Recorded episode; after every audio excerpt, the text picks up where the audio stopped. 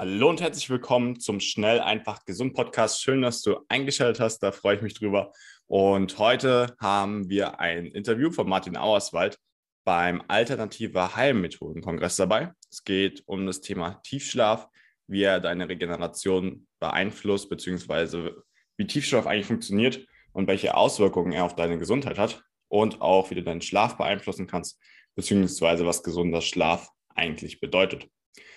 Diese und auch weitere Themen noch, wie zum Beispiel biologische Zahnmedizin, ähm, Ayurveda, Sporttherapie oder auch Nährstofftherapie, findest du beim Alternative Heilmethoden-Kongress, der vom 26.08. bis zum 4.09. stattfindet. Und wenn du daran interessiert bist und mehr über alternative Heilmethoden erfahren möchtest, dann trag dich jetzt gerne ein. Den Link dazu findest du in den Shownotes, in den Shownotes und ich wünsche dir viel Spaß dabei. Schnell, einfach, gesund. Dein Gesundheitskompass. Wir zeigen dir, wie du schnell und einfach mehr Gesundheit in dein Leben bringst und endlich das Leben führst, das du verdienst. Was passiert im Tiefschlaf und warum ist der Tiefschlaf so unglaublich wichtig und wie kriegen wir den guten Tiefschlaf? Ich stelle immer, ich stelle immer mehrere Fragen auf einmal, Entschuldigung. Ist okay, ist okay. Also im Tiefschlaf erhöht sich unser Körper. Da wird das Wachstumshormon gebildet, ein Hormon, das vor allem Knochen, Knorpel, Gelenke, Muskeln äh, regeneriert und die Schäden regeneriert, die wir tagsüber erlitten haben. Und diese äh, Schäden, es kann eine Muskelkater sein, wenn ich Sport gemacht habe, es kann aber auch einfach nur so Mikrotraumen, die wir nicht spüren, einfach wenn wir den ganzen Tag laufen und uns bewegen. Und ähm, eben ähm, im REM-Schlaf erholt sich unser Gehirn und im Tiefschlaf erholt sich dann unser Körper. Und wenn eines von beiden ähm, zu wenig abbekommt quasi, gibt es Probleme. Und wenn wir zu wenig Tiefschlaf bekommen, dann ähm, ja, dann erholt sich unser Körper nicht, dann fühlen wir uns früh so, als hätten wir gar nicht geschlafen, der Rücken tut weh, wir fühlen uns verspannt und dann kann es eben auch zu äh, ja, frühzeitigen Alterserscheinungen kommen, wie Gelenkbeschwerden ja, oder äh, auch äh. Und Tiefschlaf ist etwas sehr Sensibles, weil wir sind ja nachts angreifbar, wenn wir schlafen und im Tiefschlaf sind wir maximal tief im Schlaf und ähm, um, blenden auch unser Umfeld maximal aus und bewegen uns nicht. Das heißt, unser, ganzen, unser ganzer Muskeltonus ist extrem erschlafft. Mhm. Und wenn wir uns nachts, äh, wenn wir angegriffen werden würden von einer Raubkatze oder so, dann würde unser Körper erstmal ein paar Minuten brauchen, überhaupt rennen oder kämpfen zu können. Das heißt, der Tiefschlaf wird wirklich erst ermöglicht, wenn unser Körper sich absolut sicher fühlt und alles hat, was er braucht.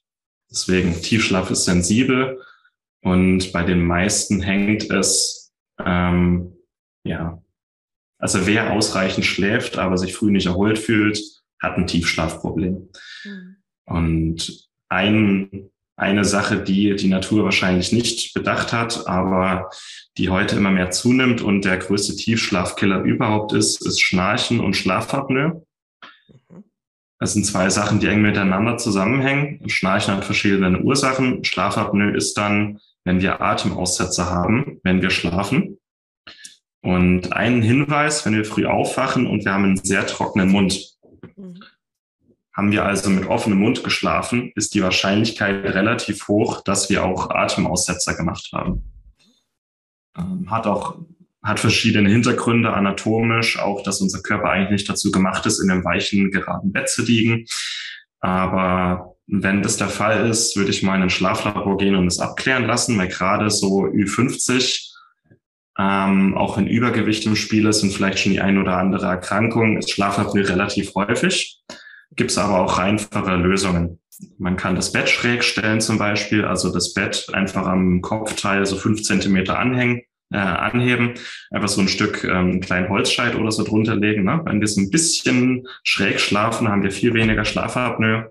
Wir können so Sachen wie ähm, Magnesium mit CBD-Öl nutzen, um den Tiefschlaf ähm, zu erleichtern. Es gibt auch Schlafmasken, die wir uns aufsetzen, die einen, die sind zwar nicht sehr sexy, aber die sind auch eine letzte gute Hilfestellung, bevor, ja, bevor nichts anderes funktioniert. Ne? Die, die erzeugt quasi einen Überdruck in unseren Atemwegen und verhindert, dass diese Atemaussetzer passieren. Mhm. Also da würde ich erstmal anfangen. Mhm. Und alles weitere geht dann in die Richtung Schlafhygiene. Also wie gut ist mein Schlafzimmer eigentlich darauf ausgelegt, dass ich mich da erholen kann? Gibt es irgendwelche Stressoren, die da sind, ähm, die meinen Körper davon abhalten, zur Ruhe zu kommen? Ähm, wenn du willst, können wir kurz über Schlafhygiene reden. Unbedingt, aber ähm, ich muss einmal dazwischen fragen. Das heißt also, Schnarchen ist ähm, tatsächlich auch doof für denjenigen, der schnarcht, nicht nur für den, der daneben liegt? Für beide. Wusste ich gar nicht. Ich dachte eigentlich, ist es nur für denjenigen, der daneben liegt. Ja, wenn wir schnarchen, bekommen wir weniger Sauerstoff, als wie wenn wir nicht schnarchen. Und die, äh, viele, die schnarchen, haben auch Schlafapnoe oder Atemaussetzer. Und jeder, also Schlafapnoe per Definition ähm, ist eine Erkrankung, die man definiert ab 40 Atemaussetzern pro Stunde. Mhm. So, ich habe ungefähr so 20 Atemaussetzer pro Stunde. Ne? Per Medizin bin ich kein Schlafapnoiker, aber ich habe halt trotzdem 20 Atemaussetzer pro Stunde bis zu, was viel zu viel ist. Mhm. Und was und quasi ein Atemaussetzer pro Stunde ist eigentlich schon zu viel, weil dann ähm, der Körper wird Sauerstoff unterversorgt, ähm, der Atem stockt und dann kommt natürlich ein Stresssignal ne? und dann kommen wir aus dem Tiefschlaf raus. Das heißt, mit jedem Schnarchen erhöhen wir auch die Chance auf Atemaussetzer und auf eine Sabotage unserer nächtlichen Regeneration. Das heißt, wenn ich schnarche, würde ich das auf jeden Fall sehr ernst nehmen und mal hinterfragen, was das sein könnte. Ja. Okay. Gut. Dann ähm, mache ich das. Äh, dann lass uns jetzt mal über die Schlafhygiene sprechen. Du hast gerade gesagt, im Schlafzimmer ähm, darf nichts sein, was einen stört, beziehungsweise was ein potenzieller Stressauslöser ist. Das ist ja. natürlich bei Eltern, ähm, je älter die Kinder werden, umso leichter wird es. Aber am Anfang sind prinzipiell Mütter, also ich weiß, dass meine Kinder immer sagen, jetzt sind sie schon groß, aber früher haben sie immer gesagt, oh, wir haben uns gar nicht getraut, zu Mama ins Schlafzimmer reinzugehen, weil die immer sofort was passiert? Sofort ja. hochgeschnellt. Ähm, das ist natürlich etwas, das kann man nicht ändern. Ähm, da ist man halt einfach sensibilisiert. Aber ähm, ich denke mal, also Fernseher ist eigentlich, müsste eigentlich inzwischen jeder wissen, dass es ein No-Go ist, oder? Mhm. Das weiß immer noch nicht jeder. Es gibt so ein paar Sachen, die wissen wirklich nur die wenigsten, auch wenn wir das manchmal denken, aber es gibt so ein paar Sachen, die muss man einfach umsetzen. Also die Gesetze des Schlafes sind für jeden eigentlich gleich. Also in dem Fall schon. Ich zeige dir mal ein Beispiel für eine gute und eine schlechte Schlafhygiene. Mhm. Links schlechte Schlafhygiene, rechts gute Schlafhygiene. Äh, okay. gute Schlafhygiene. Ne? Offensichtlich. Es macht einen großen Unterschied, wie wir schlafen und wie der Raum aufgestellt ist, in dem wir schlafen. Nicht nur, weil hier keine Matratze, sondern maximal unbequem, maximal bequem. Das heißt, unser Schlafzimmer sollte natürlich schön sein. Wir sollten uns wohlfühlen. Es sollte Platz sein. Es sollte bequem sein. Vielleicht ein paar verschiedene Farben, grün, äh, Wände schön gestrichen, ein schönes Bild. Also so einfach, einfach ein schönes Schlafzimmer, ja. Mhm. Kein Schlafzimmer mit Fernseher, kein Schlafzimmer mit Arbeitsecke, wo man dann äh, nachts seine Arbeitsbücher und seine Ordner und seinen Laptop sieht. Mhm. Äh, kein, kein Fernseher, wo man dann bis kurz vorm Schlafengehen noch äh, eine Nightshow Dafür ist das Wohnzimmer da, nicht das Schlafzimmer. Das Schlafzimmer ist wirklich nur zum Schlafen da und für Fortpflanzungsaktivitäten, ich jetzt mal. Ähm, auch im Bett lesen ist nicht optimal. Das Bett ist wirklich nur zum Schlafen da und unser Körper ist ja nicht blöd, wenn der lernt, dass wir, also wenn das Bett nur zum Schlafen da ist und wir legen uns ins Bett, dann checkt unser Körper, ah, okay, jetzt wird geschlafen, tschüss. Mhm. Aber wenn wir gewöhnt sind, im Bett zu lesen, zu frühstücken, äh, Chips zu essen und zu fernsehen, dann legen wir uns ins Bett und unser Körper weiß nicht, schlafen wir jetzt oder nicht. Ne? Also das ist, das sind so einfache Sachen, über die viele Menschen einfach nicht nachdenken. Mhm. Genau.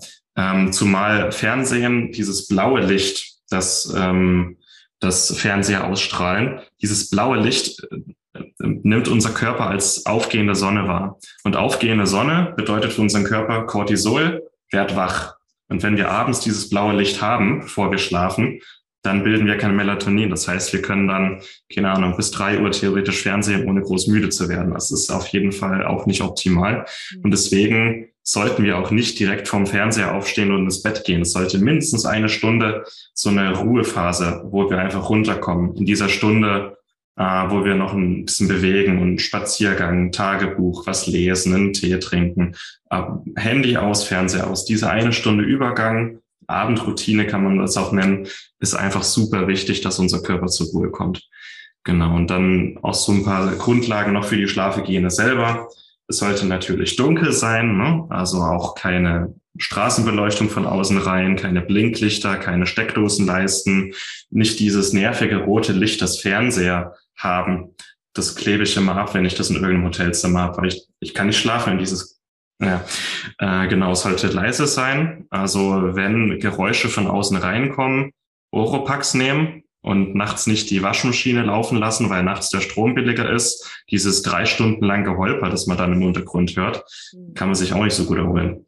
Ähm, was haben wir noch? Ja, optimale Temperatur sind so 20 Grad. Muss man mal gucken, brauche ich frische Luft dazu, brauche ich eine Heizung, aber es sollte nicht zu heiß und nicht zu kalt sein.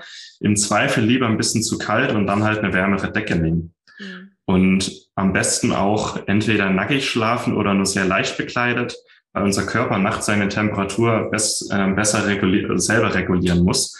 Und das am besten ohne Kleidung, nur mit einer Bettdecke. Und wenn wir nachts schlafen und der Körper fühlt sich zu warm, dann machen wir automatisch die Bettdecke runter im Schlaf. Aber wir können uns halt nachts nicht unsere Hose ausziehen, wenn wir schlafen. Ne? Ist so einfache Sachen. Vielen Dank, dass du dabei warst. Hole dir unter www.schnelleinfachgesund.de slash newsletter noch mehr Gesundheitstipps zu dir nach Hause. Dir hat die Folge gefallen? Dann lass uns gerne eine 5-Sterne-Bewertung da, damit mehr Hörer auf uns aufmerksam werden und von dem Wissen profitieren.